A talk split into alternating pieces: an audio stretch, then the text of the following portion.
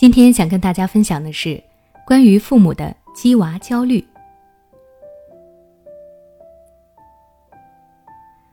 因为电视剧《小舍得》的播出，网络上开始流行一个词，叫做“鸡娃”。网友们把“鸡娃”解释为给孩子打鸡血，就是家长不停的让孩子去学习、去拼搏。这些孩子往往出生在中产阶级家庭。家长从孩子刚学会说话开始，就给孩子安排各种报班和培训，想让孩子赢在起跑线上。小舍得中的母亲田雨岚就是对孩子进行着“鸡娃”教育。她为了让儿子成功的升上好的初中，使出了浑身解数，找最厉害的老师和补习班，逼迫孩子学习，甚至剥夺了孩子的爱好。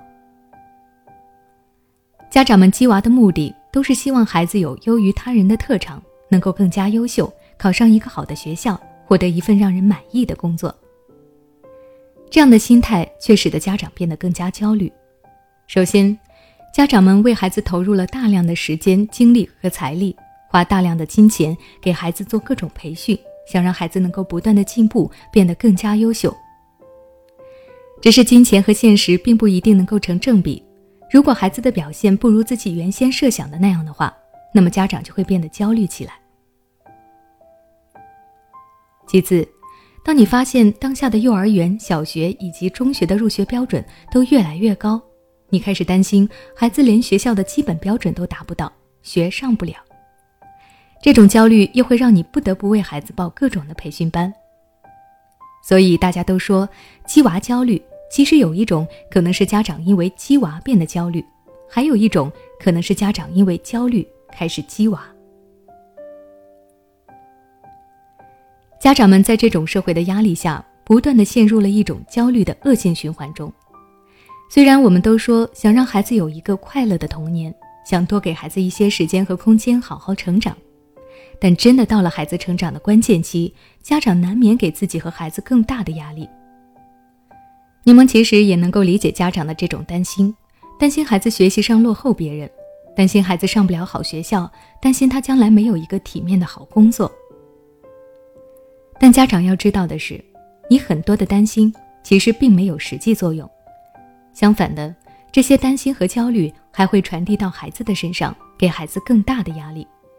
导致父母过得很累，天天需要被迫上各种辅导班的孩子也失去了他应有的快乐童年。我这么说，并不是让家长放弃给孩子辅导，通过辅导孩子让他学习上得到进步，这是每个家长都喜闻乐见的一件事。只是有的家长的教育方式说不定并不适合孩子。你已经给孩子报了那么多班了，可孩子还是没有一点进步，于是你变得更加焦虑，并且又增加了孩子的培训班数量，这显然是不能从根本上帮助孩子提高的。成绩很重要，健康成长也很重要，不是每个孩子都能够承受得住家长的鸡娃焦虑。也希望家长们在给孩子安排学习的时候，能够多和孩子进行交流，不要霸占孩子们全部的时间，也不要随意剥夺了孩子们的兴趣。劳逸结合，才能让孩子更加快乐的成长与进步。最后，希望家长们也不要给孩子太大的压力和期望。套用电影《你好，李焕英》里贾玲的妈妈的一句话：“我未来的女儿啊。”我就让她健康快乐就行了。是要为了达到最优秀，剥夺自己和孩子的快乐，还是要让孩子快乐的朝着那个方向前进？家长们需要做好衡量。